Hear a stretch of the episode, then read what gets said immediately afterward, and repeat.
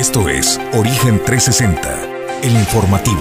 Recorremos el estado de Colima, desde las cálidas aguas del Pacífico hasta los imponentes volcanes, para presentarte la información que debes conocer. Bienvenidos a Origen 360, el informativo.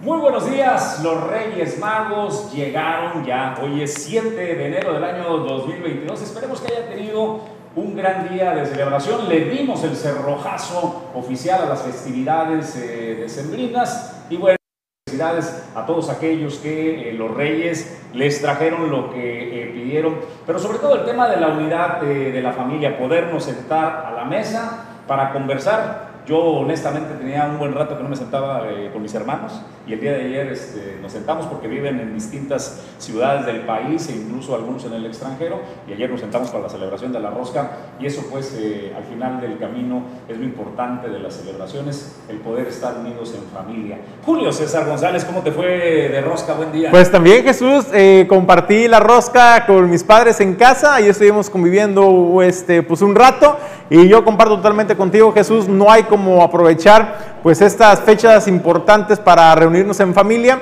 Y bueno, pues desde luego también pues el llamado, ¿no, Jesús? Que eh, de acuerdo a la Secretaría de Salud pues siguen incrementando los casos eh, de COVID en la entidad. Eh, tan solo el día de ayer llegamos, superamos los 165 contagios en un solo día. Hay que recordar que en los días previos le hemos dado cuenta de cómo se ha ido comportando el índice de, contagios de COVID en el estado y hemos ido cada vez más a la alza, entonces es tiempo de ser responsables y cuidar la salud, eh, acatando las instrucciones de la Secretaría eh, de Salud, pues ya sabe usted el protocolo, ¿no? Lavado de manos, gel desinfectante, alcohol, cubre boca y desde luego pues a sana distancia. Pues yo tengo tema para eso, pero si te parece lo dejamos como tema más adelantito porque sí da para, da para este, bastante. Amigos todos, bienvenidos, gracias por estar en Origen 360, la información desde todos los ángulos. Yo soy Jesús Llanos, es un placer darle la bienvenida a Pedro que está en los controles, gracias Luis Quiñones en la producción general y sobre todo gracias a ellos que hacen posible que nosotros cada mañana podamos estar en el lugar donde nos estés siguiendo. Origen 360 es presentado por Glipsa, Puerto Seco de Manzanillo, Azulejos Las Garzas, Grupo Casesa, Holiday Express Manzanillo y Torre Puerto.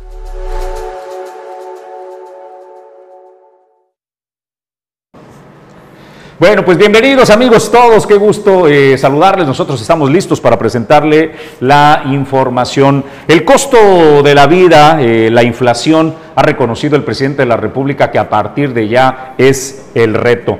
Reconoció Andrés Manuel López Obrador que la inflación eh, superó lo que gobiernos como eh, Enrique Peña Nieto o Felipe eh, Calderón tuvieron como meta. Tenemos una inflación que supera los siete puntos porcentuales. Al final del camino, la inflación no es otra cosa, Julio César González, que tu día a día lo que el ama de casa va al súper y se encuentra que lo que hace un mes le costaba a lo mejor el kilo de jitomates, por decir solo un ejemplo, en 30 pesos, hoy el kilo de jitomate eh, pudiera estar rondando los 40, 45 pesos. Eh, te ya tu lana no te alcanza, o sea, con tus mismos mil pesos, eh, a lo mejor para la semana, pues compras menos, menos cosas, ¿no? Ese es el impacto al final del tema de la inflación. ¿Qué provoca inflación? Son diversos factores, no es solo un factor eh, que provoca la inflación, pero uno de los principales, Julio César González, amigos del auditorio de Origen 360, es el precio de los combustibles. Todo absolutamente tiene que ser transportado para llegar hasta el consumidor y eso significa pues pagar gasolina, diésel en, en, los casos. Eh, ¿Qué ha venido sucediendo? Bueno, pues el presidente de la República como candidato había prometido la disminución porque tú debes recordar, Julio, el escenario 2017-2018, una gran campaña de la oposición en ese momento, el Movimiento de Regeneración Nacional, férrea, tremenda, donde convenció a todos los mexicanos que lo que estaba sucediendo con el incremento de las gasolinas, los gasolinazos eran un asalto casi a mano armada, que nada más te faltaba que la pistola de gasolina, pues casi era este, una simulación de que te pusieran una pistola para asaltarte a la hora que cargabas, eh, desató el coraje, la indignación Y bueno, creo que era un gran movimiento Julio César González que tenía muchísimo poder en el consumidor, donde le decían que era impresionante eh, cómo pues eh, nos estaban esquilmando eh, en las gasolinas, en el precio de las gasolinas. El presidente lanzó una propuesta como candidato donde decía que iba a disminuir que la gasolina podría costar cuánto, Julio César González, hasta 10 pesos, ¿no? Hasta 10 pesos. Hasta 10 pesos el litro. Si bien es cierto, eh, no depende solo de la responsabilidad del presidente en turno el precio de los combustibles, Julio, porque debemos recordar que la inmensa mayoría de los combustibles, nosotros somos productores de petróleo, pero refinar eh, el petróleo pues es un reto todavía que se está trabajando en ello para poder eh, tener combustibles como tal. Importamos muchos de esos combustibles y dependemos de cómo está el mercado internacional. Cuando el presidente en la pandemia eh, se dio pues el gusto de recorrer gasolineras y decir que el precio de la gasolina había bajado, porque lo hizo de esa manera, debemos recordarlo todos, lo presumía como un logro ¿no? Eh, del gobierno. Cuando las cosas van bien, el presidente lo asume eh, como, una, como un logro. Cuando las cosas están mal, bueno, pues yo le quiero poner este post del presidente del Movimiento de Regeneración Nacional, Mario Delgado, nuestro paisano colimense, Julio César González, que han salido en defensa de los combustibles. Es inocultable la situación que se está viviendo en el país, donde el precio de los combustibles está desbordado y el impacto que vivimos día a día, Julio César González. ¿Qué es lo que dice Mario Delgado en este post que realizó en redes eh, sociales? Si me permite, le doy lectura. Dice, a diferencia de otros exenios en los que los gobiernos pretendían disimular su ineficiencia con aumentos exorbitantes en los precios de los combustibles, en la Cuarta transformación, hashtag, se acabaron los gasolinazos y pone pues lo que usted está viendo en pantalla, ¿no? Eh, un comparativo de variación de los precios de la gasolina del 2007 al 2022. Pues yo no lo alcanzo, Julio César González. ¿Tú me podrías eh, ayudar a traducir qué es lo que pretende decir Mario Delgado con esta tabla? La verdad, Jesús, te voy a decir lo que comenté el día de ayer. Eh, me llama muchísimo la atención ese talento que tienen algunos, algunos políticos para una información mala, evidencia mala, te la presentan como algo positivo y la manera en que te presentan la información te hace el convencimiento. Yo, por ejemplo, de primera instancia dice Calderón, 2007, 2012 el valor real, de acuerdo a lo que señala esta publicación de Mario Delgado Carrillo, 21.34% del valor real del combustible, es decir, ingresó con un precio de, de 13.56 y terminó su, sexenio en 16.46 el precio de la gasolina. En, la administración de Enrique Peña Nieto, en el 2013, eh, registró un 18.19 eh, en el costo de la gasolina y cerró su administración, su sexenio, con 21,64%. En la actual administración del presidente Andrés Manuel López Obrador, bueno, pues de acuerdo a esta tabla, en 2019 estaba el precio de la gasolina en 21.95. Hoy, 2022, a esta fecha, en la que publicó Mario Delgado Carrillo esta, esta información, con fuente de la Secretaría de Hacienda y Crédito Público es 20.55%. Pero a mí lo que me llama la atención. Ah, no, pero además dice, es una diferencia de menos 6 pesos con 40 Eso es lo que me llama la atención, Jesús. O sea, ¿cómo, cómo alcanzamos esa, ese menos 6.40% en el incremento del combustible? Es a mí lo que me llama Quiere decir, de acuerdo a la tabla que Mario Delgado, presidente Morena, eh, nos presenta, que la gasolina entre el 2012 al 2022 eh, hemos ahorrado los mexicanos 7 pesos y 40 centavos. Yo te pregunto eh, a ti, amigo consumidor, ¿de verdad tú sientes en el bolsillo esta maroma espectacular que se ha echado Mario Delgado para tratar de decir de pesos constantes y el diferencial entre unos gobiernos y otros? ¿Verdaderamente usted siente cuando va a llenar, no, bueno, ya no a llenar, nada más a cargar combustible, no, porque lo que vaya a cargar siente que verdaderamente paga 7 pesos con 40 centavos menos por litro.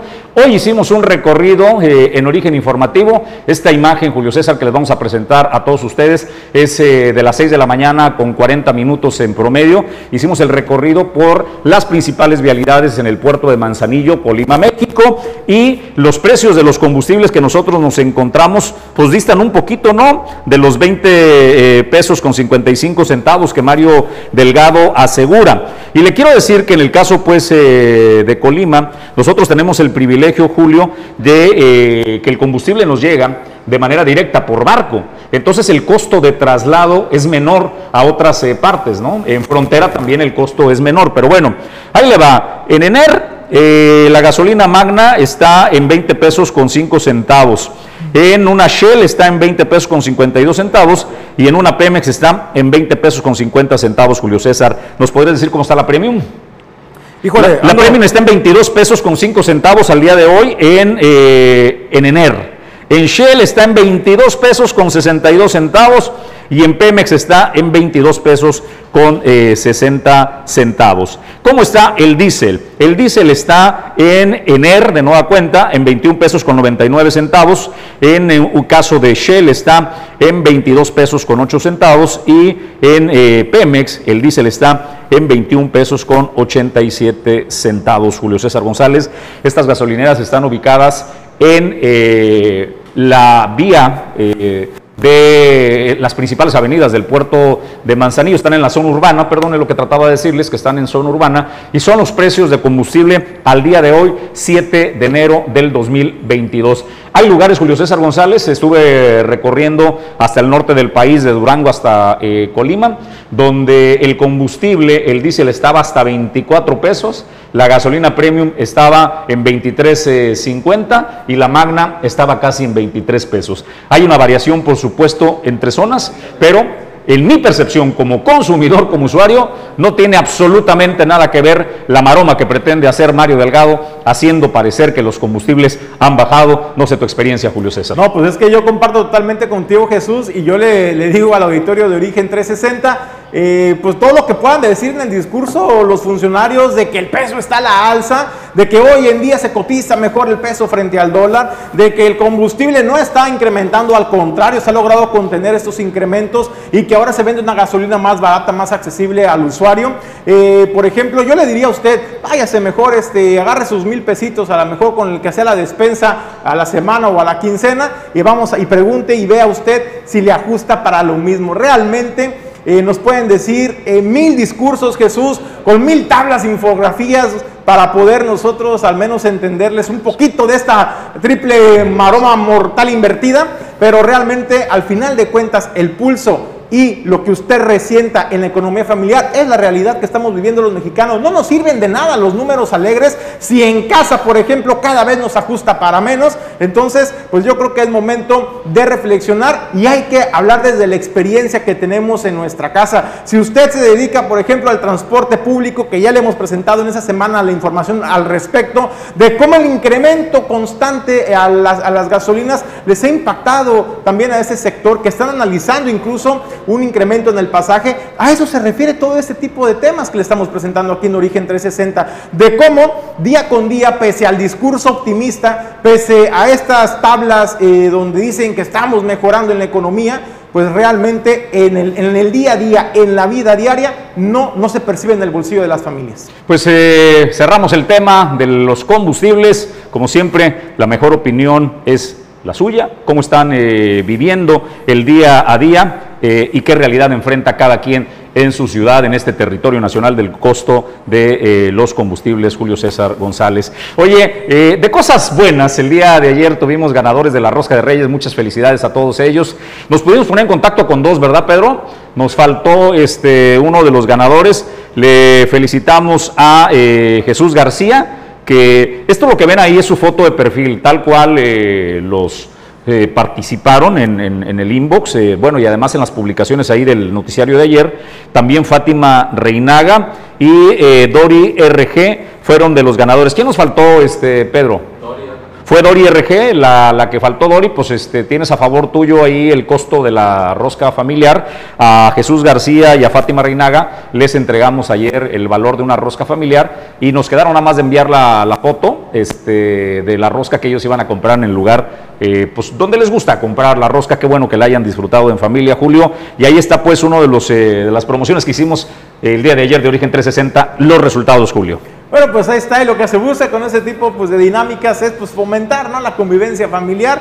lo que vimos el día de ayer, pues muchas, muchas familias mexicanos aquí también en el estado de Colima, pues es precisamente esto, ¿no? Aprovechar estas, estas celebraciones pues para compartirlas con nuestros seres queridos y este tipo pues de dinámicas de origen 360 pues tienen esa finalidad, ¿no? De fomentar la convivencia familiar. Vamos a la información, eh, Julio César González y amigos del de, eh, auditorio. La gobernadora del estado de Colima, Indira Vizcaíno Silva, hizo entrega de material equipo médico del Centro de Rehabilitación y Educación Especial, el CRE, en Colima, y a 14 unidades básicas de rehabilitación, Julio. Fíjate, Jesús, esto se dio en, la zona metropolitana de la ciudad de la ciudad de Colima, donde la gobernadora Indira Vizcaíno Silva refrendó su compromiso eh, no solamente del gobierno estatal, sino también del DIF eh, estatal para gestionar recursos, porque señalaba que si bien pues, no hay recursos suficientes para atender las múltiples necesidades de los diferentes sectores de la población en el estado de Colima, bueno, pues es importante seguir con las gestiones, no detenerse, y este, eh, estos apoyos, Jesús, ascendieron a poquito más de 900 mil pesos, recursos que se pudieron gestionar con el gobierno federal, y eso, esto es lo que señala Indira Vizcaíno Silva, gobernadora del estado de Colima. Justamente, ay, de Cuauhtémoc también.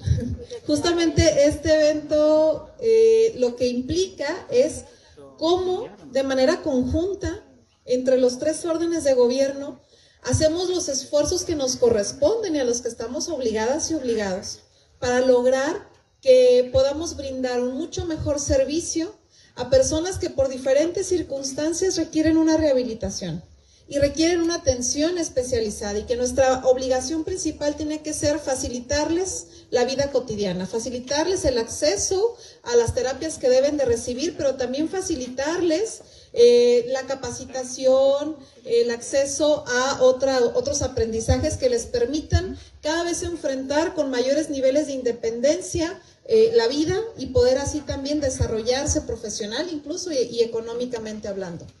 El día de hoy vamos a entregar este material que suma un monto de poco más de 900 mil pesos, que es un recurso que el gobierno de México a través del DIF nacional hace llegar al gobierno del estado de Colima a través del DIF estatal y que por eso decía lo importante de hacer este trabajo conjunto, porque existiendo recursos, existiendo fondos disponibles desde el gobierno de México, con la gestión acertada que se hace desde el estado, logramos que esto el día de hoy sea una realidad.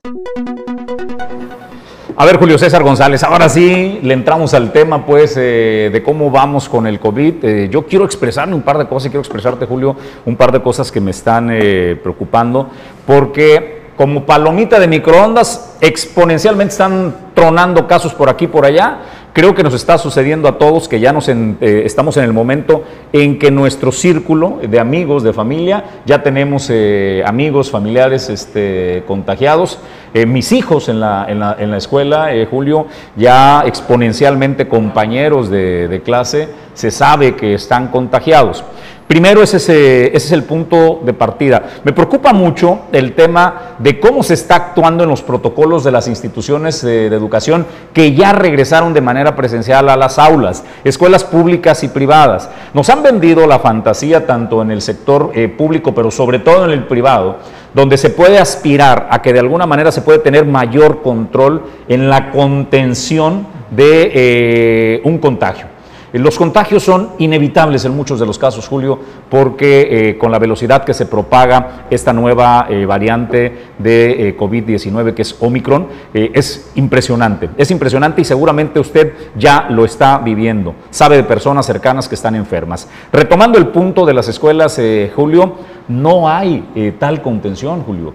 Yo lo vivo, está sucediendo que las escuelas deberían, una vez que conocen de un solo caso, Julio, de un solo caso, aislar a ese grupo, eh, mandarlo a clases eh, a distancia para hacer la contención de ese riesgo.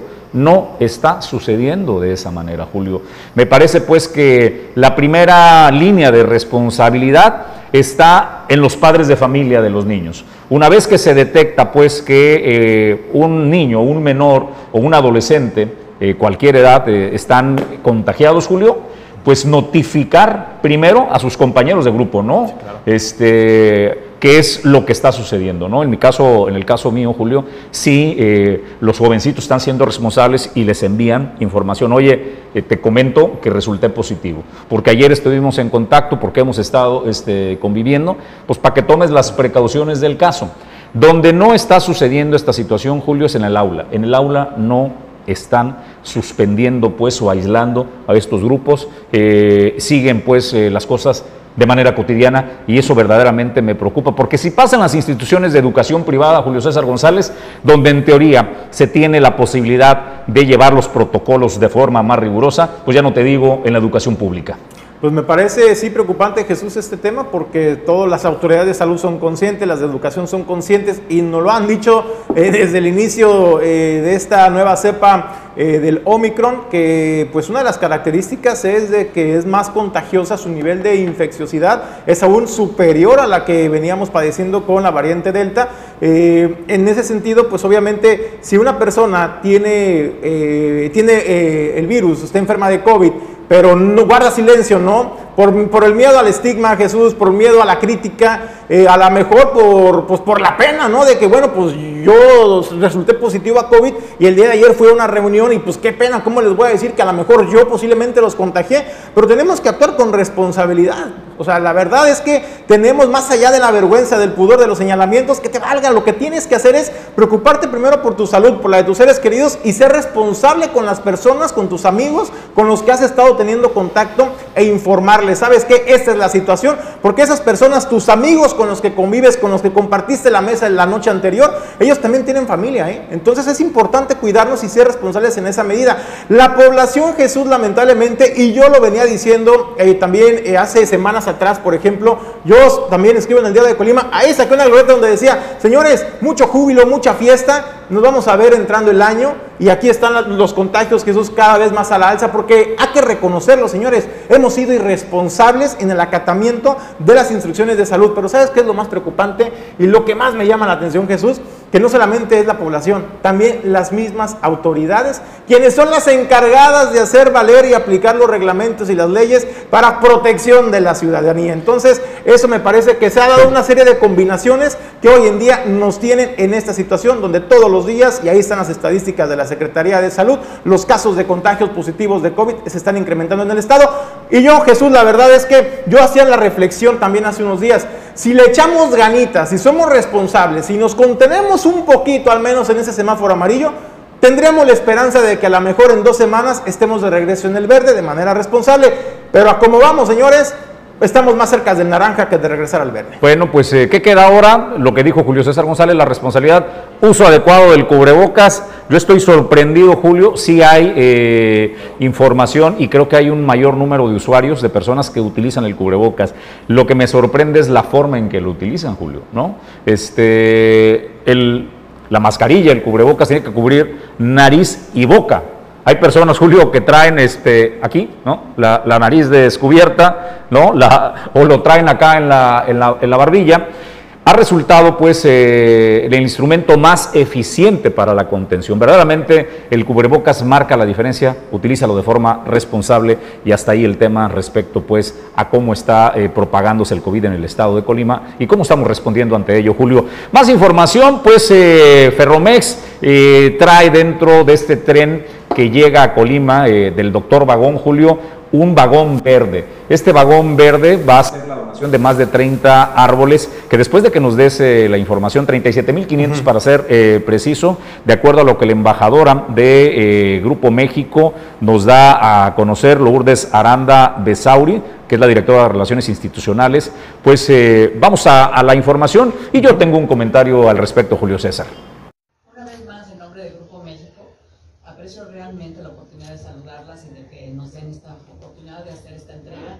de más de 40.000 ejemplares de árboles para la reforestación y la protección del medio ambiente en este bello estado de Colima. Muchos de ellos que también se van a quedar aquí en esta ciudad.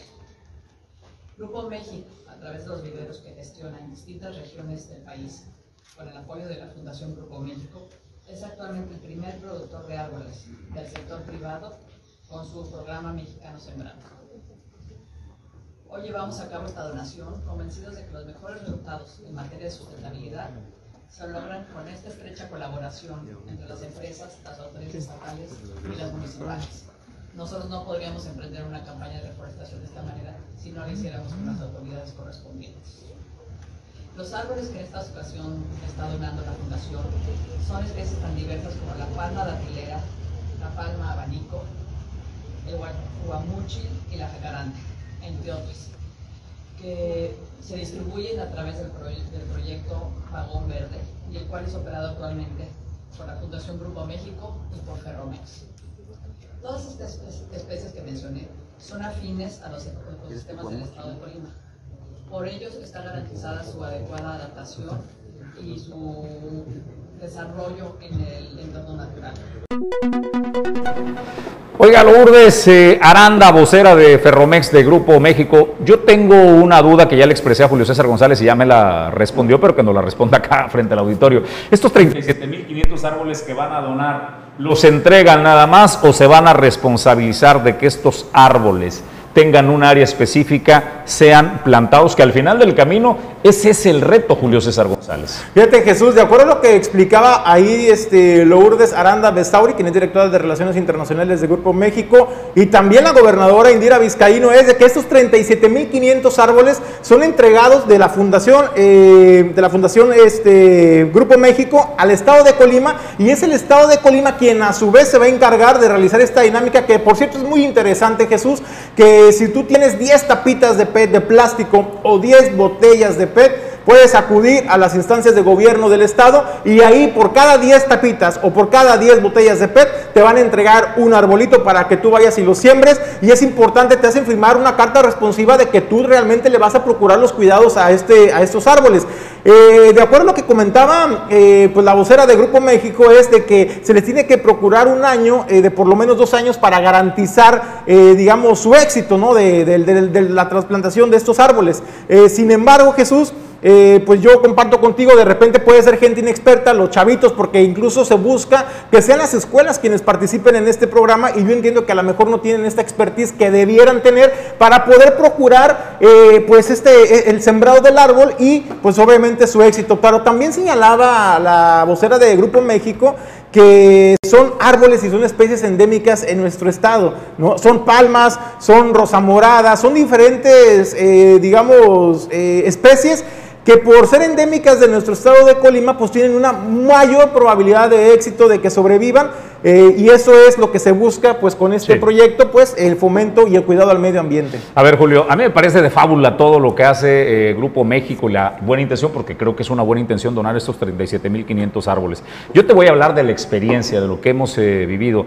Nosotros hemos dado cobertura a eventos como por ejemplo el que realiza Grupo Jacesa cada año, va por la edición 5 más o menos, no 10 años, tiene 10 años Sembrando Vidas, se llama su concepto. Desde antes que existiera el programa Sembrando Vida, Jacesa ya venía haciendo la reforestación con Sembrando Vidas.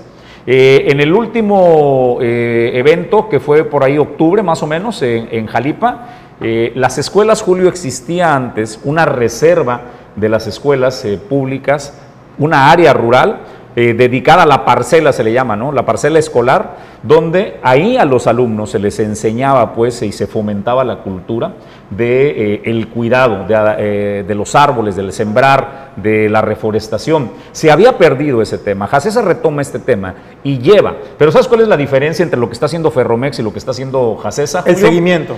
No solo el seguimiento, que siembran los árboles, convocan a los chavos, fueron cientos de personas, estuvimos ahí, que realizan la siembra, también una selección cuidada, involucraron a las autoridades eh, federales que vigilaron pues eh, hicieron el diseño, el espacio adecuado y además el compromiso de vigilar durante 10 años.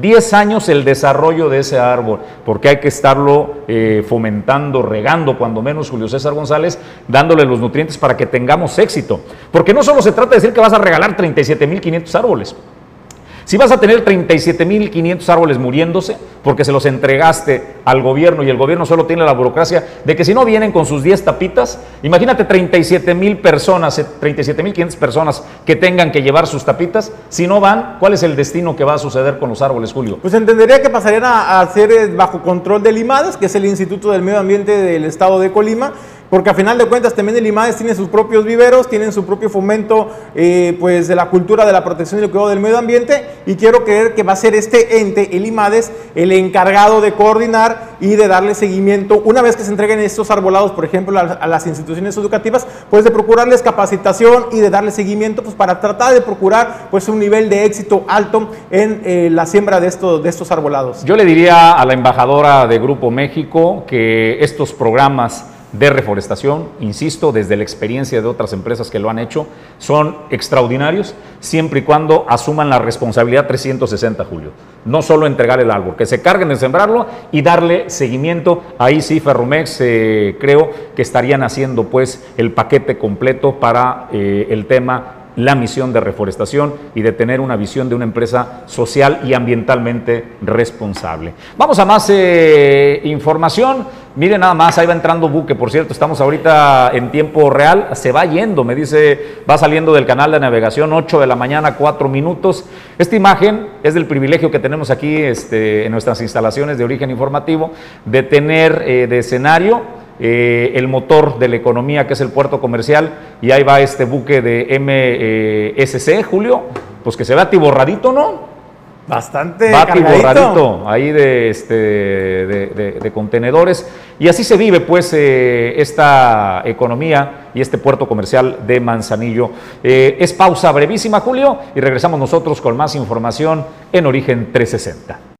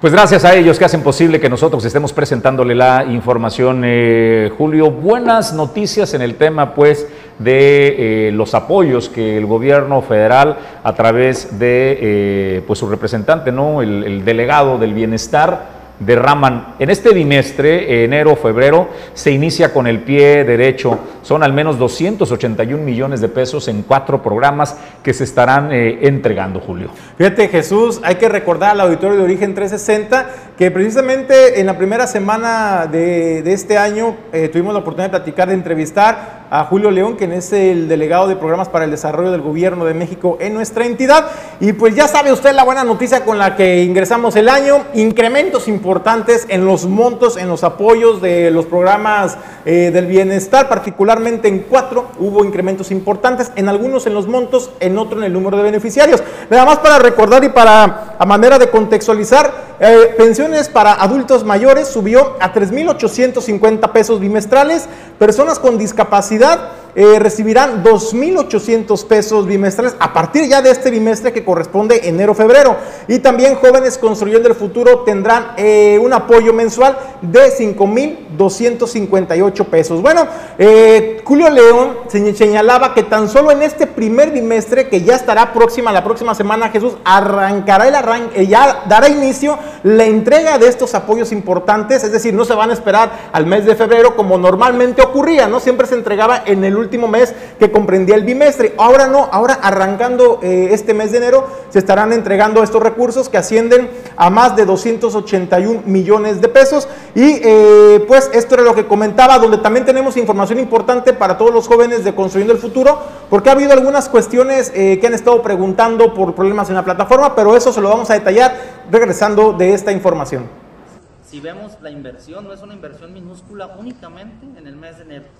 Para, para, con los adultos mayores, en el mes de enero estaremos teniendo una inversión superior a los 234 millones de pesos, solamente en enero, en el bimestre de enero-febrero.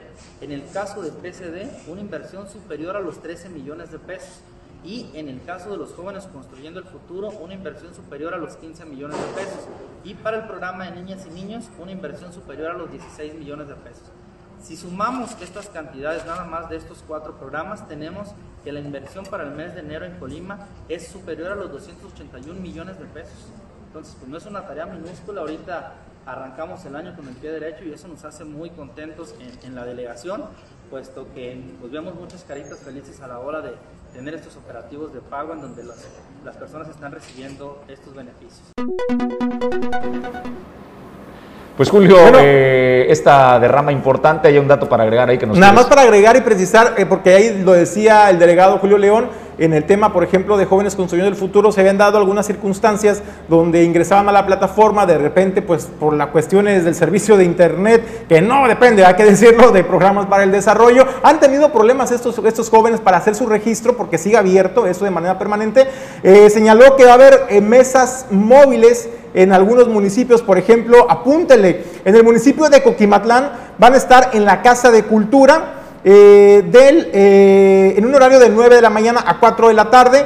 En Manzanillo estarán el 13 y 14 de enero, esto en la explanada del Pez Vela, el 20 y 21 en el auditorio Rubén Tinoco en el municipio de Armería y el 27 y 28 de enero en la Casa de Cultura de Ixlahuacán para que tú, joven de esos municipios que nos estás escuchando y que de pronto no has podido, eh, porque se te complica a lo mejor el ingresar tus datos, pues puedes ir a estas mesas móviles receptoras donde a manito, a manita, ahí te van a ayudar a llenar esos formularios para que puedas ingresar y ser beneficiario de este programa. Todavía están a tiempo. Oye, eh, tiene razón eh, Julio León cuando habla pues de que es, es un programa de conectividad, pero no es de proveedor de internet, es un tema de plataforma, porque cuando entrabas a la página de Jóvenes Construyendo el Futuro te mandaba un mensaje muy claro, como que, como que habían cerrado el año y te decía pues que eh, ese beneficio de Jóvenes Construyendo sería hasta el año siguiente, Julio. O sea, bajaron la cortina, eh, no sé si se cerró el presupuesto del 2021 y esperaban el presupuesto del 2022, todavía sucede que no puedes este, llenar los datos en la, en la plataforma, pero eh, no es un tema, porque si fuera un tema de- del proveedor de Internet, Julio, pues no te podrías conectar a la página. Sí te conectas a la página, pero hay un mensaje en el interior de la página que te dice que el programa estaba en una suspensión temporal. Nada más para precisar el dato. Y podrían ser las dos cosas. Yo no, yo no descarto que también sean problemas del, de la- del servicio de Internet, porque hay que decirlo. En estos días pasados, pues cuántas veces no tuvimos problemas para mandar nosotros documentos, nuestros trabajos eh, por vía WhatsApp, por vía Internet, porque el sistema realmente se caía. También suele pasar que estos sistemas te se falta que se depuren y obviamente pues sí se pueden Sí. estar saturando. Entonces por ahí están, ahí está la precisión también. Oye, eh, respecto pues para cerrar esta información, los 281 millones son los que se Dos- están derramando 281. en, do- en un bimestre, es decir, enero, febrero, pero se van a dispersar en este mes. Sí. Iniciando el año, se nota, ¿eh, Julio? O sea, ese dinero, estábamos hablando de que supera casi la nómina de un mes de todo el gobierno del estado de Colima. Y en un estado donde tuvimos sequía de lana, después, eh, bueno, pues desde el segundo trimestre de- del año 2021, Julio, que se fue agudizando hasta llegar casi a la nulidad los últimos tres meses del año. Viene muy bien esta inyección de recursos, 281 millones se van a anotar porque le van a pagar a la tienda, al consumo de la tiendita de la esquina, a la carnicería, a la verdulería, al mercado, eh, para el combustible. Ese dinero es derrama que verdaderamente influye y circula para beneficio del Estado de Colima. Oye, yo a eso le llamaría yo a lo que se le llama ya actualmente el término Economía circulante. de economía circulante, porque en primera instancia, pues el beneficio es tremendo. Imagínese una persona con discapacidad que a lo mejor no tiene chamba o no encuentra chamba, pero gracias a este apoyo, usted va a decir, bueno, 2.800, bueno, 2.800 le están haciendo la diferencia a estas familias que a lo mejor no encuentran eh, trabajo por la situación de discapacidad por la que atraviesan, o a lo mejor es un apoyo importante a la familia, adultos mayores, por ejemplo, en la compra de medicamentos también es muy importante. Entonces, eh, pues sí, me parece que es un programa, al menos en estos dos particularmente, es es muy, es muy este, Creo, digamos, Julio, provechoso. Creo, Julio, que en el estado de Colima, por el bajo, muy, muy bajo índice de desocupación de laboral, Colima tiene un gran eh, porcentaje de personas ocupadas. O sea, el desempleo es ínfimo este, y en el puerto de Manzanillo, pues prácticamente no existe el, el desempleo. Lo que es más, hay una necesidad de chamba. Lo que te trato de decir es que este recurso de apoyo de becas y demás realmente viene siendo como un complemento, ¿no? Les da este, un extra. Y en muchos de los hogares, Julio, se recibe más de una beca, ¿eh? Este, reciben la beca de los adultos mayores, reciben la beca de jóvenes construyendo el futuro, reciben la beca a lo mejor de discapacidad y eso sí marca sustancialmente la diferencia. Bueno, pues entonces ahí, ahí está la información. También hay temas importantes para los que están preguntando, oye, ¿qué está pasando con la jornada de vacunación? Todavía el día de hoy, les recuerdo, eh, están abiertas eh, estos puntos de vacunación en el estado de Colima para eh, los jóvenes de 15 a 17 años de edad. Y bueno, pues en ese sentido, eh, también inicia ya la aplicación de la vacuna para las personas rezagadas, adultos mayores. Estará ya también eh, retomándose esta vacunación de refuerzo. Señaló Julio León, por ejemplo, que de un universo de 80 mil adultos mayores, eh, se, han, vacunado apenas, han acudido a los centros de vacunación apenas 35 mil. Es importante que si tú tienes un abuelito en casa o un vecino, un adulto mayor que no pueda trasladarse, pues llévalo a los puntos de vacunación para que pueda cuidar también de su salud. Son 35 mil, eh, solamente los que se han vacunado de 80 mil. Y esto era lo que comentaba el delegado Julio León. Ya las, las, tres jurisdicciones del Estado son puntos permanentes, ya están abiertos todos los días de 8 de la mañana a 6 de la tarde. Ahí se están aplicando primeras y segundas dosis a los rezagados de cualquier biológico. No se están aplicando los refuerzos, se están aplicando únicamente primeras y segundas dosis en rezago. Los refuerzos los hemos arrancado el día de ayer ya con jóvenes eh, adolescentes de 15 a 17 años hemos eh, ya atendido en los puntos en Colima, en Villa de Álvarez, en Tecomán, en Manzanillo y en Minatitlán. Esto para el tema de los adolescentes. Estaremos ahí 5, 6 y 7 atendiendo a los adolescentes. A ellos recordarles que el biológico autorizado para ellos es el biológico de Pfizer y ya se pueden vacunar los jóvenes que tengan 14 años y que cumplan 15 años en el 2022. A esos también podemos captarlos, podemos, podemos atenderlos. Ya también el día de ayer iniciamos con el refuerzo al personal médico. Recordemos que ellos son como el primer contacto con la pandemia, entonces al 100% del personal de salud se estará vacunando también entre el 5 y el 7 de enero. Y a partir del 8 de enero regresamos con los refuerzos a los adultos mayores. Iremos a cada uno de los municipios, como fue el compromiso en el año pasado, de no solamente abrir Tecomán y, Armerí, y Tecomán y Manzanillo y Colima, sino ahora iremos a cada uno. El, del 8 al 9 estaremos en Comala, Coquimatlán, Cuauhtémoc, Islahuacán y Armería. Del 10 al 11 estaremos en Colima, Villa de Álvarez, Tecomán, Manzanillo y Minatitlán. Entonces, para que estén pendientes los adultos mayores que este, no se han aplicado sus refuerzos porque nos faltan bastantes. Vamos por 80 mil y apenas llevamos 35. Esta jornada de refuerzo inicia el día de mañana y concluye el 11 para que por favor a sus adultos eh, mayores los lleve a recibir esta dosis de refuerzo. Por cierto, haciendo el recorrido eh, también en el puerto de Manzanillo, una gran participación, Julio, de eh, los chavos de 15 a 17 años que van a recibir eh, su vacuna. Se inició el día de ayer, hoy vemos filas desde muy temprano, desde las 6.30, 6.40 de la mañana. Hay cientos de personas ya formadas para recibir esta vacuna y la verdad es que nos da mucho aliento porque la vacuna, Julio, ha demostrado su eficacia y en el caso de contagio disminuir pues la gravedad eh, de cómo te impacta el COVID. Y bueno, ahí estamos viendo eh, esta tabla. Vamos a Eh, ponerles ahorita la, la tabla para que Ah, la puedan eh, observar, ¿no? Este, dónde están los centros de vacunación Julio César González para que pues puedan asistir y recibir esta dosis de vacuna que eh, pues está presentándose ya, eh, Julio. Si nos puedes ir comentando dónde las tenemos, Julio. Esta, esta que tenemos, esta que tenemos en pantalla, Jesús, eh, bueno, si es que no me, no me equivoco, si es la misma, es que no veo, está muy retirado. Es el 8 y el 9, por ejemplo, dice, personas de 60 años y más en la dosis de refuerzo, que era la que le estábamos comentando, que va a ser a partir del día de mañana al 11 de enero, es, eh, y también para adolescentes de 15 a 17 años de edad, primera dosis, eso es importante eh, que lo tenga presente. Esto será los días 8 y 9 de enero. Unidad Deportiva Mari Villa esto en el municipio de Comala, Unidad Deportiva Gustavo Vázquez en Coquimatlán, Casino Municipal de Coctemoc, Casa de la Cultura de Extlahuacán y en el auditorio Rubén Tinoco en el municipio de Armería, en un horario de 10 de la mañana a 5 de la tarde. Es importante que haga su registro correspondiente usted ya sabe, ya tenemos experiencia nosotros en el tema del registro para la vacuna tiene que hacer lo mismo para el refuerzo. Y algo que es muy importante y que lo mencionaba también el delegado de programas para el desarrollo, Julio León, es que ya están, siguen funcionando los módulos de vacunación permanente, pero estos módulos es importante que usted tenga conocimiento. Si usted vive en San Pedrito, por ejemplo, y se quiere aplicar la vacuna ahí de refuerzo, no. Ahí no se están aplicando vacunas de refuerzo como esas que les acabamos de anunciar. Únicamente se están aplicando primeras dosis y segundas que son de personas rezagadas. Eso es importante que usted lo tenga presente. Para el caso del sector educativo, para los maestros, eh, también el estado de Colima va a ser una excepción, Jesús, de acuerdo al gobierno federal. Se había anunciado que iba a ser incluso la vacuna moderna para los maestros.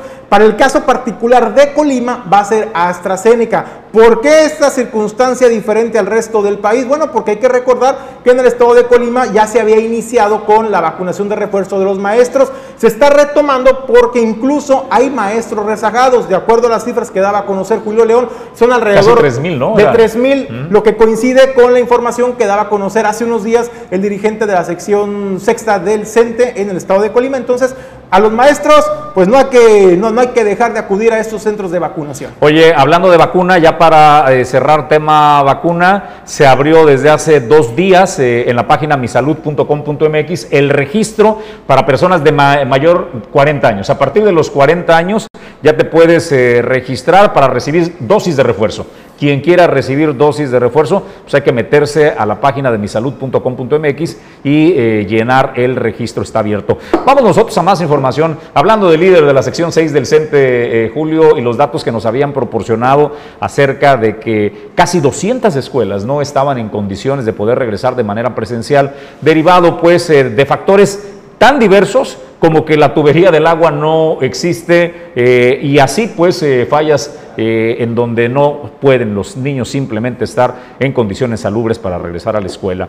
Hay una diferencia entre lo que nos da el líder sindical y lo que nos da a conocer Adolfo Núñez de las escuelas que no podrán regresar de manera presencial de 62 porque el dato que nos daba el líder sindical eran 199 escuelas, el dato que nos informa ahora el secretario eh, de Educación del Estado, Adolfo Núñez, son 137 escuelas. Entre el uno y el otro hay un diferencial de 62 eh, escuelas en promedio, y esto es lo que nos dice el secretario de Educación del Estado. Tenemos un corte de las que sí, de acuerdo a lo que los compañeros nos han estado este, dando por, por nivel, tenemos un total de escuelas con trabajo presencial, 635 que representan casi un 70%, escuelas que siguen con su modalidad mixta, este, son 177 que representan un este, 18%, y la cantidad de escuelas este, que solamente lo están haciendo a distancia ya solamente es un 14%, son 137. Eh, de, estas, eh, le vuelvo a repetir, nosotros la instrucción que dimos es que en la medida de sus posibilidades lo hicieran presencial, pero vuelvo a repetir, tenemos por otra parte que yo no puedo exigir a, mis compañeros maestros, a los niños que tengan eh, clases presenciales, si en ese momento hay un, un destrozo en sus sanitarios, en sus sistemas. Bueno, pues esa es la información que daba a conocer eh, Adolfo Núñez, quien es el secretario de Educación del Gobierno del Estado. Precisar también que incluso él reconocía, bueno, son 137, pero hay que recordar lo que, lo que nos comentaba hace unos días, ¿no? De que pues todos los días se están presentando situaciones donde, por ejemplo, el día de hoy son 137, mañana puede incrementarse el número de escuelas. ¿Por qué? Pues porque todos los días están reportando eh, eh, pues actos de vandalismo a las escuelas, ¿no? Robo de cableo eléctrico, robo de tubería. Entonces, esa es la situación que prevalece en el Estado de Colima el compromiso que ha hecho el sector educativo es pues eh, la rehabilitación integral de las escuelas. Por lo pronto, pues esta es la realidad, Jesús, y pues no todas las escuelas en el estado de Colima han podido regresar a clases presenciales. Vamos nosotros a más eh, información, Julio. En el municipio de Tecomán, pues están igual que en el resto de los municipios del país, necesitados de hidratar las eh, arcas del municipio. están haciendo un llamado pues para que pase a reportarse con el pago de los impuestos correspondientes al municipio, particularmente el del, del predial. Pásele a la caja. Ahí está la invitación que realiza el director de ingresos de este municipio. Su servidor, el Cuauhtémoc Gutiérrez Espinosa, director de ingresos de este ayuntamiento de Tecomán, me dirijo a ustedes para desearles un feliz año nuevo 2022 y para invitarlos a que se acerquen a nuestra dirección de ingresos para aprovechar los descuentos del impuesto predial que vamos a tener durante los meses de enero con el 15%, febrero el 13%, marzo el 12%. Es importante que su contribución nos permita seguir generando los servicios que como ciudadanía se merecen en alumbrado público, limpieza, eh, seguridad. Además, comentarles que el pago de sus impuestos nos permite eh, lograr una mejor eficiencia recaudatoria y con esto una mayor participación federal que se traduce en obras importantes para su colonia. Estamos en nuestras cajas con un horario de 9 de la mañana a 7 de la tarde, horario corrido de lunes a viernes, y sábado de 9 de la mañana a 1 de la tarde. Esperamos contar con su valiosa presencia. Eh, pues eh, si tiene la oportunidad ahí en el municipio de Tecomán, recuerde que el dinero no sale del sombrero de mago, son sus impuestos eh, los que la contribución que usted hace para que pueda darle un servicio de recolección de basura, que el agua llegue bien, tenga alumbrado y demás. Esa es la intención. Julio, pues te quiero presentar un tema y le quiero presentar un tema a los seguidores de Origen 360. Sé que tenemos México en América Latina, después de Brasil, es el país más religioso eh, en, en, América Latina y en el mundo. Eh, creo que este mensaje pues que ha enviado eh, su santidad, el Papa Francisco, ya me lo quitaron de la pantalla, ¿me, me permitirías este, poder verlo de favor si eres tan amable? Muchísimas gracias. El Papa Francisco lamenta que los animales domésticos estén reemplazando a los hijos. Es decir, esta nueva cultura, Julio, hemos entrado en dos momentos que hay que reconocerlo. Los jóvenes hoy día no quieren compromisos. Eh, el tema de los matrimonios, para empezar, Julio, eh, es cada vez más escaso, ¿no? Millones de jóvenes, de parejas en el mundo prefieren vivir en unión libre que llegar al sacramento del matrimonio o a la unión civil eh, siquiera. O sea, estamos hablando pues que al menos en México la gente que profesa la fe católica hay dos momentos. La unión civil ante el hombre y la unión más valiosa para los católicos que es ante los ojos de Dios, ¿no? La consagración del matrimonio a través de una ceremonia religiosa. La tendencia pues inició en Europa donde eh, las parejas ya no querían tener hijos, Julio. Pero esa eh, tendencia que inició hace casi cinco años se ha ido diseminando a una velocidad importante en el mundo. Hoy también en América, en nuestro país, son eh, cada vez mayor número de parejas que aunque deciden vivir en unión, eh, que están como pareja, no quieren tener hijos y han encontrado, es cierto Julio, en el amor a los animales que cada vez se profesa más, en el perro, en el gato, ahora bueno, les dicen perrijos, ¿no? Eh, parejas que no tienen hijos, pero que exhiben en redes sociales y traen a los animales como parte de la familia Julio, y este es lo que el Papa lamenta. Pues me gustaría conocer tu opinión, Julio César. A ver, a ver, a ver, no es cierto. No, la verdad es que sí es un tema eh, pues que da mucho de qué hablar y, pues de opinar, ¿no? Porque todos, absolutamente todos, tienen una opinión al respecto. A ver, en lo personal, el decir, eh, pues qué lamentable, ¿no? Que las familias, las personas prefieran tener hijos o, eh, o animales domésticos, perros, gatos, que hijos. Pues la verdad es que, a ver, déjeme decir una cosa, es la misma responsabilidad, ¿eh? O sea, alguien que ama realmente a los animales, pues les procura cuidados, Si se enferma hay que llevarlo al veterinario, hay que preocuparse por sus vacunas, por su alimentación, alimentación balanceada. Y todo eso cuesta, señores. No crean que tener un perro en casa es tenerlo en la azotea. Esos no cuentan, ¿eh? esos no cuentan realmente. Ahora, también este, hay que decirlo, me pareciera, y lo digo con todo respeto, ¿eh? Eh, me pareciera que están más preocupados pues, pues, por, pues, por perder adeptos, ¿no? Clientelismo religioso en la iglesia católica porque hay que decirlo realmente en los últimos años, pues sí ha venido bajando la cantidad de, fieles, ¿no? Eh, en la religión católica particularmente, y eso de condenar a quienes prefieran mascotas que hijos, pues no, señores, se llama proyecto de vida, se llama responsabilidad. El hecho de que no quieran tener hijos es muy respetable y el hecho de que ellos tengan un proyecto de vida diferente, pues también es válido y es respetable. Ahora, yo nada más lo voy a decir una cosa, eh, por ejemplo, en el caso del compromiso, señores,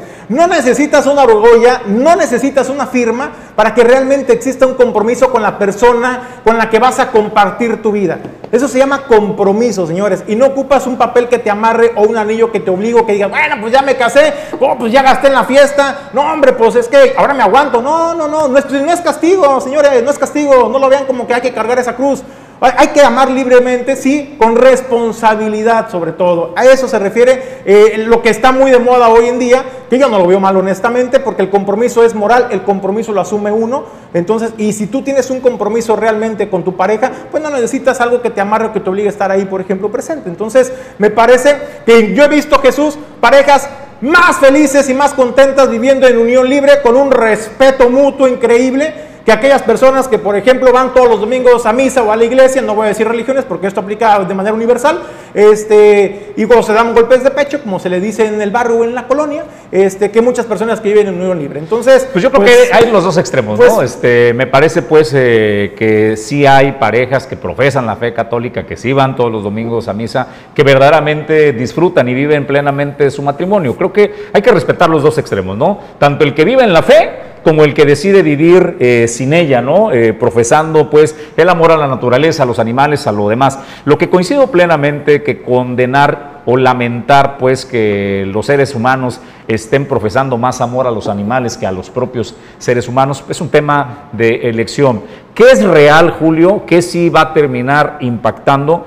No solo el tema de las almas para las iglesias, sino el tema en general de la población. Eh, hay países en Europa, sobre todo, donde comenzó la tendencia, mismo China, Julio, que había, tú debes recordar las restricciones que había para la reproducción, eh, cómo se llevaba el control de la natalidad, se permitía solo un hijo por pareja, ahora no, ya se abrió, ¿no? Eh, este balance, pues, de tratar de tener población, porque las tareas cotidianas para la supervivencia de la vida en la tierra, ¿no? del ser humano, eh, se requiere, Julio, pues eh, la, reproducción, el control adecuado de la natalidad también para que haya un equilibrio de recursos. Habrá quien diga, ¿de qué están hablando? Si no alcanza la comida, ¿no? Si no alcanzan los recursos, si nos estamos convirtiendo en un devorador eh, de planeta. Eso pues en términos reales a los gobiernos les ocupa y les preocupa, Julio, el tema pues del control de la natalidad y que haya un equilibrio, no irnos a los extremos de que se extinga pues, de que ya no se quieran reproducir,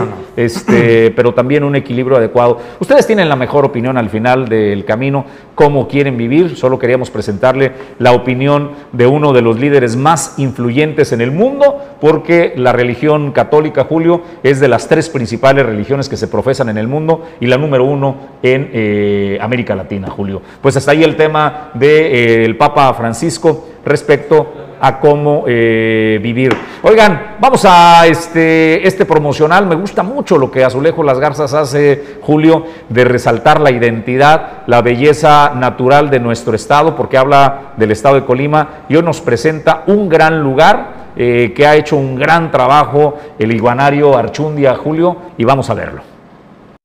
En todo Colima, la naturaleza hace obras de arte.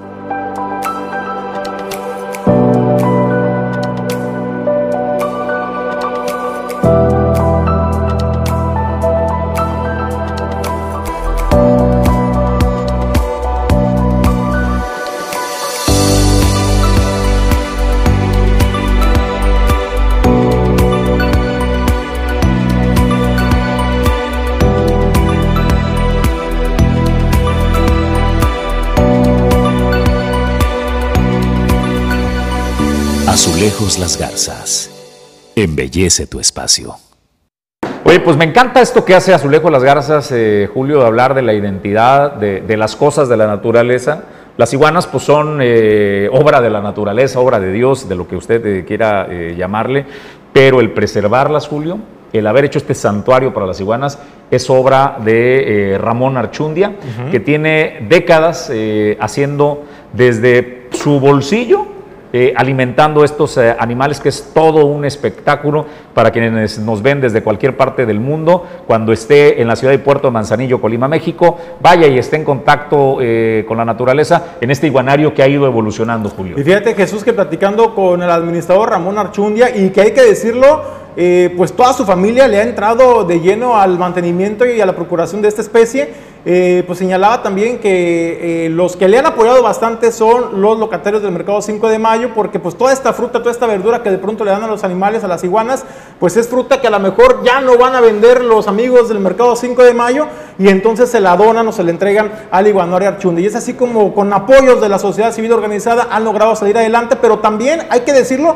se nota una evolución de este espacio. ¿Eh? Cada vez que uno tiene la oportunidad de visitar ese santuario animal, te das cuenta que está mejorando su infraestructura estructura la está creciendo, tiene ya baños, tiene jaulas más adecuadas para las diferentes especies, porque no solamente son iguanas, son eh, tejones, son mapaches, eh, son serpientes, entonces que llegan en condiciones, por ejemplo, que se las encontraron abandonados o tiradas en la calle, lesionadas, atropelladas, ahí los rehabilitan y buscan la manera de regresarlos a su hábitat natural. Entonces, me parece que es uno de los proyectos más nobles que tiene el puerto de Manzanillo en cuanto a cuidado animal y eh, me parece que es importante que usted tenga, cuando venga Manzanillo, hay que darse la oportunidad de conocerlo. Bueno, pues eh, sobre todo para los niños es una gran experiencia, ¿no? El tener el contacto eh, con animales que están siendo cuidados. el iguanario Archundi hace esta gran tarea y qué bueno que Azulejos Las Garzas proyecte también estos espacios naturales en donde se realiza un gran esfuerzo para la preservación de la especie de la iguana. Nosotros vamos eh, a más eh, información. Nos eh, señala el líder campesino, Martel Martínez, que el año 2022 pues, no pinta, Julio César, muy bien para el sector del campo. Y el hombre sabe de lo que habla, pero yo tengo como que una percepción distinta. Me parece pues que en el estado de Colima la dupla, Indira Vizcaíno, Arnoldo Vizcaíno, su padre, tienen muchísimo interés y hemos visto desde que arrancó el gobierno que Arnoldo Vizcaíno se ha convertido en un eh, gestor y en un protagonista del tema campo. Sin embargo, pues vamos a escuchar qué dice Martel Martínez eh, al respecto, eh, Julio, porque insisto, yo tengo esta percepción de que el gobierno del estado de Colima, con Indira Vizcaíno, Arnoldo Vizcaíno, hija y padre, tienen un gran interés en el sector. Lo dijiste de manera precisa, Jesús, porque Martín Martínez se, ha referido siempre, por ejemplo, al tema de la falta de apoyo del gobierno federal. De, hablamos de esos últimos tres años. Hay que recordar que el gobierno del Estado era diferente al gobierno que reina a, nivel federal, ¿no? De que es el de Morena. A raíz de esta coordinación, yo comparto totalmente contigo, se alinean los chakras ahora sí para el estado de Colima, se alinean las energías y pudiera eh, prometer mucho para el rescate del campo colimense. Hasta ahora la lectura que le da la CNC eh, para la producción campesina en el Estado. Es muy sombría porque señala, bueno, nos han estado dando recortes de programas, reportes, recortes importantes en algunos eh, programas de fomento al campo, en donde pues no nos da margen de operación a los campesinos, donde incluso, por ejemplo, Jesús, en la nueva miscelánea fiscal, si anteriormente ellos tributaban, tenían que pagar impuestos a partir del millón trescientos mil pesos de ganancia anuales, Hoy en día, con 300 mil, pasando la, barrera de los 300 mil, pues ya tienen que estar eh, pagándole tributo al gobierno federal. Y cosas como esta, pues dice Martín Martínez, pues han ido disminuyendo la capacidad operativa del productor y donde incluso Jesús ha señalado que si anteriormente había productores, había campesinos que tenían que migrar de cultivos porque el que ya tenían no era rentable, pues ahora ya ni siquiera están migrando de cultivos, están migrando incluso de actividad económica. Vamos a escuchar lo que dice Martín Martínez. Absolutamente nada. Porque todos no tengo la miscelánea fiscal ahí nos acabó de pasar el cuchillo por el cuello a todos los productores. Antes teníamos una, una gracia de aproximadamente un millón trescientos para como ganancias al final de cuentas de las temporadas, al año pues, y no pagar impuestos. Ahora lo redujo a 300 mil pesos, imagínate. Pues crítico si no tiene para pagar los sueldos a los trabajadores ya eso ya es de su administración, ¿eh? de la actual gobernadora, no, no de lo que hayan heredado, no, no ha podido ponerse el corriente. ¿Te imaginas, tú crees que vamos a tener, estamos esperanzados o que vamos a tener algún apoyo del gobierno estatal o federal? No. Tenemos que seguir buscando con nuestras propias uñas y producir, que es lo más importante. Los que se desanimen y dejen de producir, pues van a tener que irse a Estados Unidos, a ver si hay algún otro lado. nada más quisiera que tendieras una vuelta, por ejemplo, a dos, tres años atrás, la cantidad de hectáreas que sembraron de tomate de cáscara en esa temporada, que es una temporada de fresco, y la verdad, ahorita lo están ni siquiera, ni, no llegamos ni a la cuarta parte de lo que se plantaba. Entonces, pues, son ingresos que disminuyen para todas las familias, al final de cuentas, de los, pueblos, de los ranchos. Por ende, disminuye la, producción de alimentos para todas las ciudades capitales. Nada, al final de cuentas. Saca la cuenta del, gasto corriente de las nóminas de la administración de todo el año y vas a ver cuánto le va a quedar explicado. Está complicado. Bueno, pues eh, el líder eh, campesino tiene esta percepción que yo insisto, eh, Julio, me parece pues que Arnoldo Vizcaíno padre, este líder campesino que desde antes de tener pues un escenario en el gobierno del estado ya venía siendo un promotor de los apoyos al, al campo. Entonces, creo que la figura de Arnoldo va a venir a ocupar este, muchos espacios que pudieran tal vez generar incomodidad, ¿eh, Julio?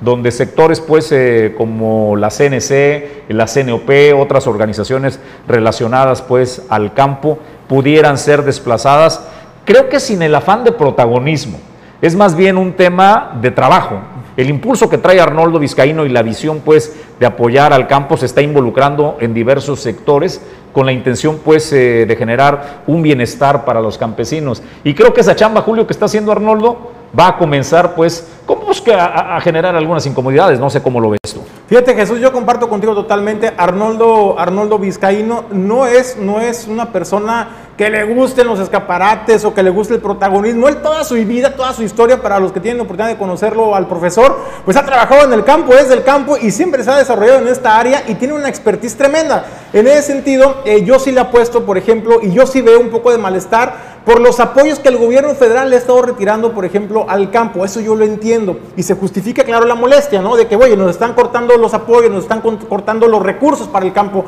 Pero yo insisto, estábamos ante eh, una eh, disonancia gubernamental entre el gobierno federal y el gobierno del Estado. Hoy, con un gobierno del Estado eh, alineado también al, proyecto de nación del gobierno federal que es Morena, del presidente Andrés Manuel López Obrador, yo sí vaticino, Jesús, que la realidad en el campo hoy en día realmente le cambie la cara y le haga justicia, como se ha comprometido el gobierno Indira Vizcaíno, le haga justicia al sector campesino.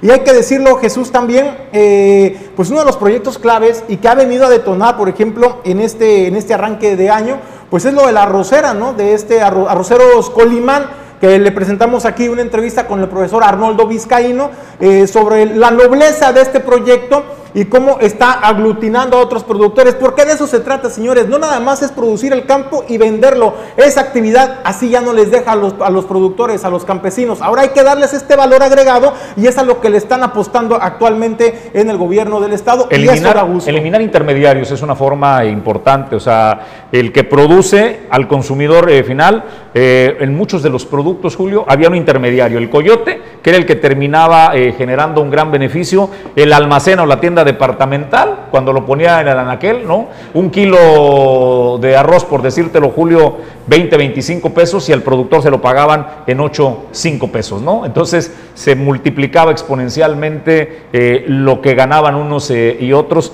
y ahora entiendo en el tema del arroz, eh, para el propio consumidor habrá un beneficio porque se lo puedes comprar directamente a los productores y tener un ahorro muy significativo. Yo creo que frijol, Julio y arroz son dos de los granos que son base para la alimentación de eh, las familias mexicanas. Y fíjate Jesús, recordando eh, sobre la eliminación del intermediarismo del coyotaje que tanto ha lesionado a los productores, eh, no solamente en Colima, sino a nivel nacional, es un proyecto que presentó la gobernadora hace un par de semanas, que es el de los centros de abasto. Tres centrales de abasto se van a construir en el estado. Uno de ellos estará en Manzanillo, otro en la zona de Tecomán y otro más en la zona metropolitana, en la zona alta. Y esto va a permitir precisamente eso, darle este valor agregado a los productores y que sean ellos mismos quienes vendan este producto y no lo que sucede actualmente, no, nos lo dice el profesor. Oye, es que aquí se produce, pero lo compra gente que luego se va a venderlo a Guadalajara y la gente de Colima tiene que ir a comprarlo a Guadalajara y se lo trae de regreso, pero a un sobrecosto. Entonces lo que se busca con estas centrales de abasto es que realmente sea el producto más económico para el consumo interno,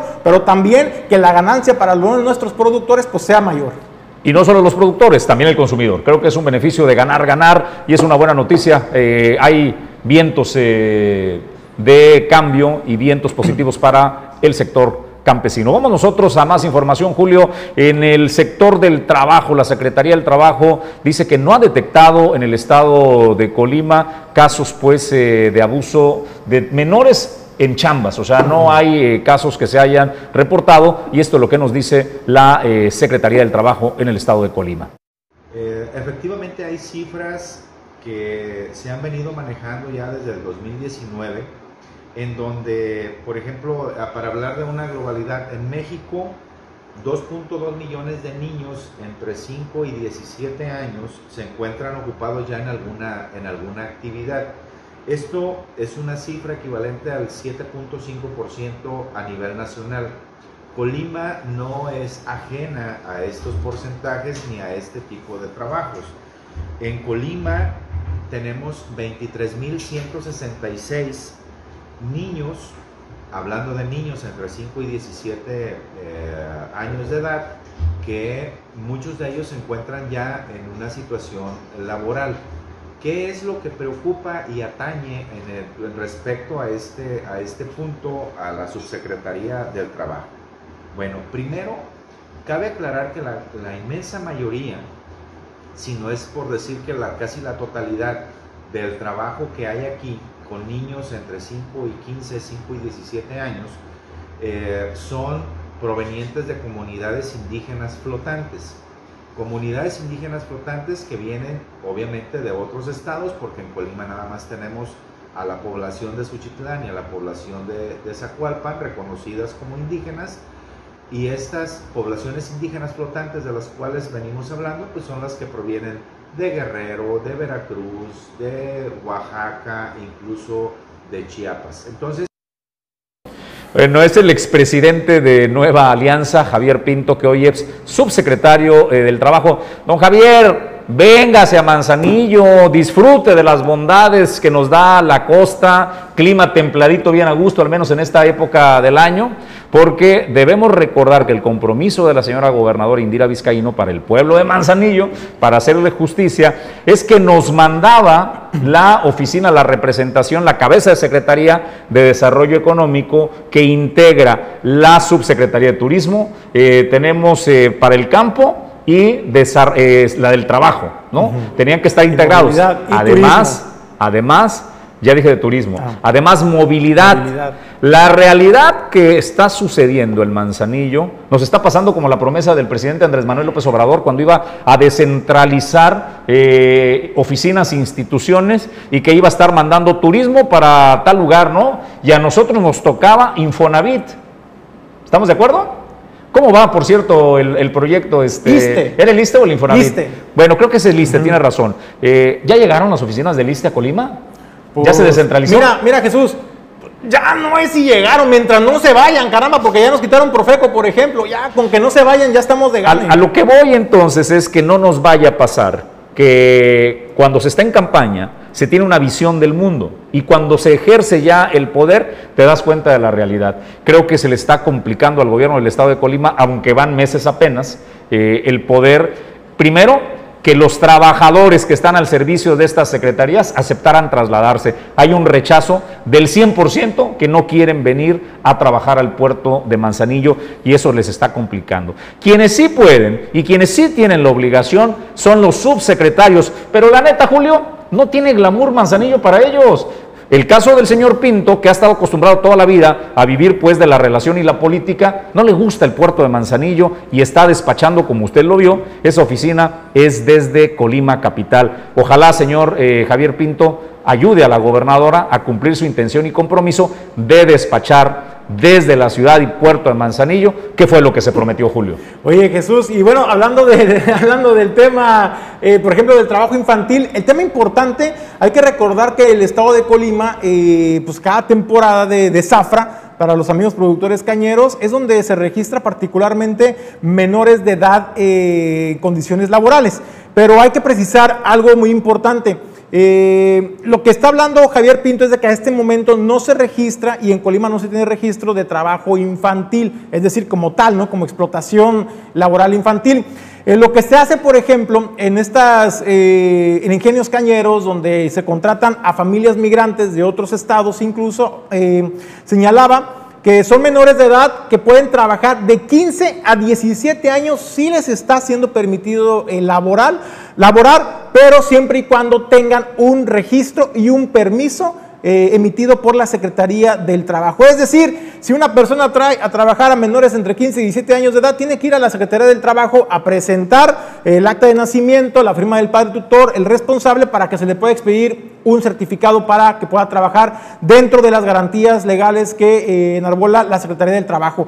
De lo contrario, agárrense porque las multas son bastante eh, fuertes, pero también Jesús señalaba que eso se contrapone incluso eh, a la ley de usos y costumbres, porque muchas de las familias que son traídas a trabajar en el campo colimense, pues son familias de comunidades indígenas. También señalaba que aquí en el estado de Colima se tienen dos comunidades indígenas y es muy complicado de pronto empatar la ley federal del trabajo con la ley de usos y costumbres de pueblos indígenas, que porque pues ahí se rigen con sus propias leyes y normas eh, y ahí no está penado ni prohibido el que un chavito, por ejemplo, incluso de 14, 13 años, pues le ayude al papá en la chamba. Entonces, a eso se refería también el, el subsecretario de trabajo del gobierno del estado y esto era lo que comentaba al respecto. La Secretaría de Desarrollo Económico a través de la Subsecretaría del Trabajo nos encontramos luego en un dilema. Por un lado, respetar el artículo segundo de la Constitución de los Estados Unidos mexicanos, en donde avala todos los derechos de los usos y costumbres de las comunidades indígenas, y por el otro, pues la defensa al no trabajo infantil. ¿Qué es lo que pasa con los niños que ya cumplen 15 años y por lo tanto ya se encuentran en el marco de la ley? Esos niños, que aún se consideran niños trabajadores, sí pueden trabajar y nos compete como subsecretaría el otorgarles un permiso. ¿Qué es lo que tiene que hacer? Papá, mamá, o papá o mamá, o papá y mamá, traer el acta de nacimiento, del, infante de 15 años en adelante, antes que no alcance la mayoría de edad obviamente, traer el acta de nacimiento de ese joven o de ese niño y eh, la credencial del lector del padre o tutor para que esta dependencia otorgue un permiso para que pueda trabajar en algunas actividades, no solamente las actividades agrícolas.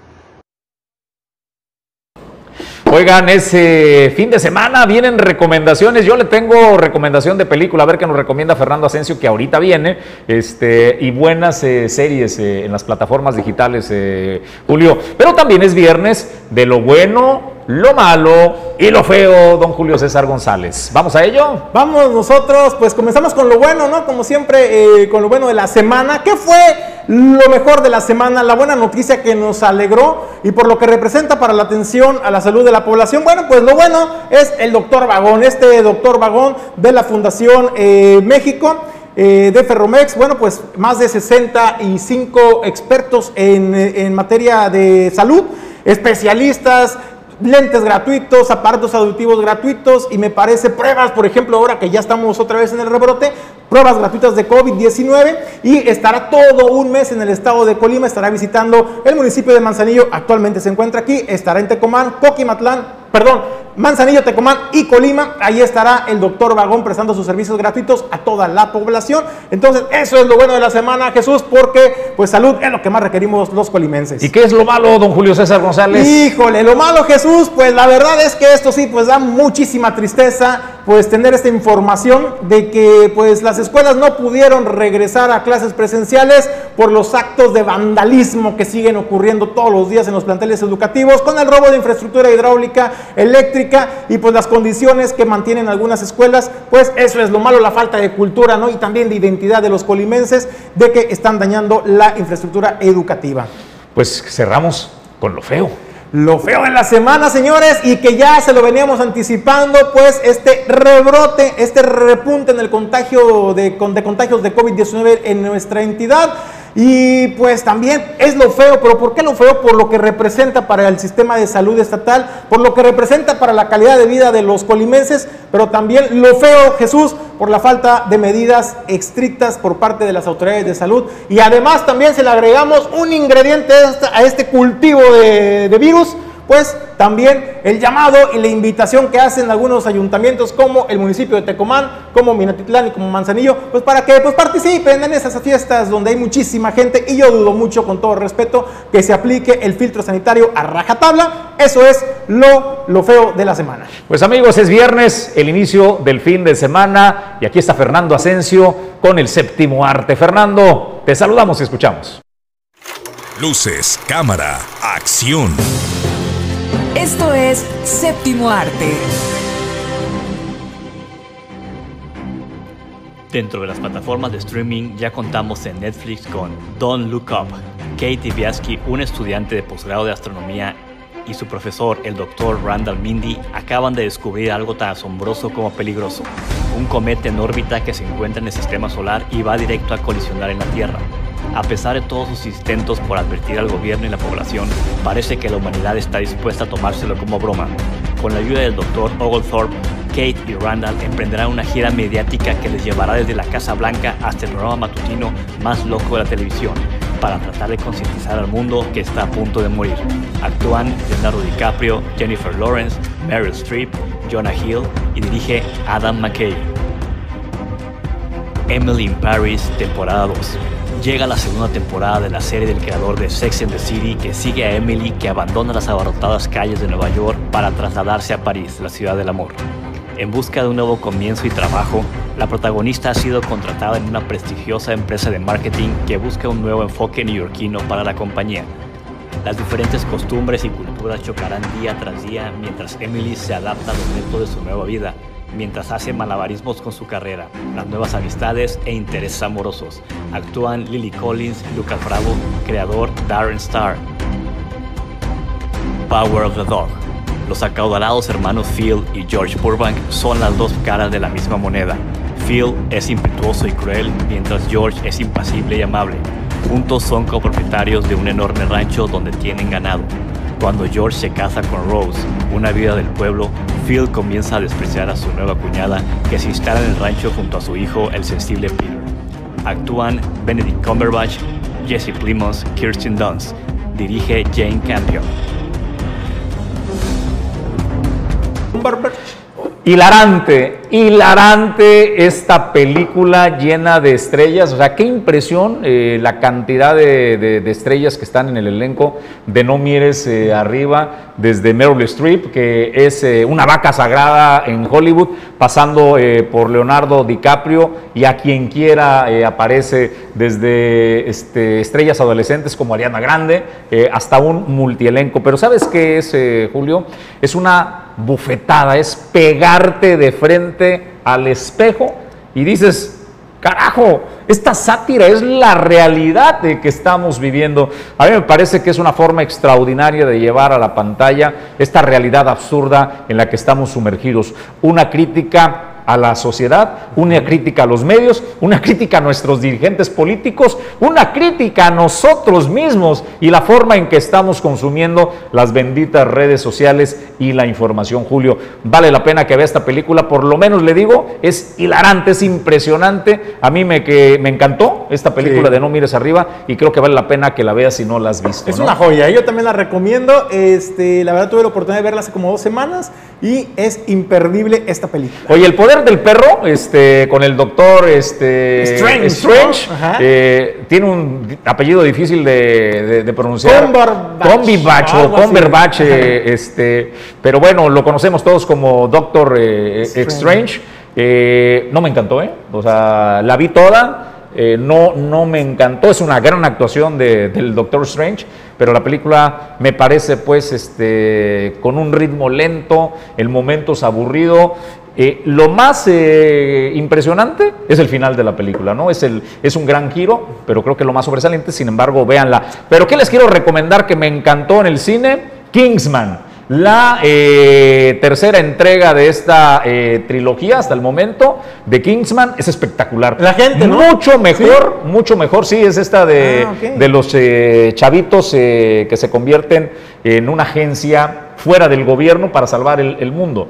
Pero esta tercera entrega de Kingsman es espectacular, supera por mucho a la primera, que fue muy buena, la segunda dejó mucho que desear, pero esta está en las salas y vale la pena que la busque y la disfrute. Julio César González, es viernes de irnos corriendo. Bueno, pues no sin antes agradecerle el habernos acompañado en este recorrido informativo. Le deseamos que tenga un excelente y extraordinario fin de semana. Cuide y acate los protocolos de salud. Utilice por favor el cubrebocas, hágalo de forma adecuada. Los que van al gimnasio no se pasen de lanza, usen el cubrebocas. Está lleno de señalamientos, este, utilice el cubrebocas. No, les vale Wilson. No, de verdad hay que cuidarnos todos, es importantísimo. Gracias a Pedro en eh, la operación, Ulises Quiñones en la producción general. Yo soy Jesús Llanos y le deseamos que tenga un extraordinario fin de semana.